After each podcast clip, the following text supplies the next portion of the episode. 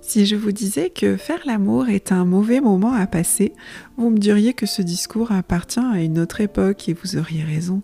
Mais l'enfantement, la naissance du bébé, qui demande les mêmes conditions que pour faire l'amour afin de se dérouler de façon fluide, devrait être vu, lui, comme un mauvais moment à passer Aujourd'hui, la naissance des humains ressemble dans l'inconscient collectif à quelque chose d'effrayant, devant être contrôlé, mesuré, surveillé. Un moment qui serait forcément désagréable à vivre.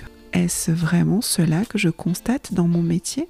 Je me présente, je m'appelle Joanne, je suis doula, accompagnante non médicale à la naissance, et depuis plusieurs années, je suis témoin de la naissance de bébés, mais aussi témoin de la naissance de nouveaux parents. À chaque fois, j'ai pu me rendre compte de la transformation qui s'opère chez les parents. Et ce qui m'interpelle le plus, c'est le vécu des parents lors de cette expérience si unique. Et parfois, ce vécu n'est pas celui qu'on pourrait imaginer si on s'en tient uniquement à l'aspect technique du déroulé de la naissance.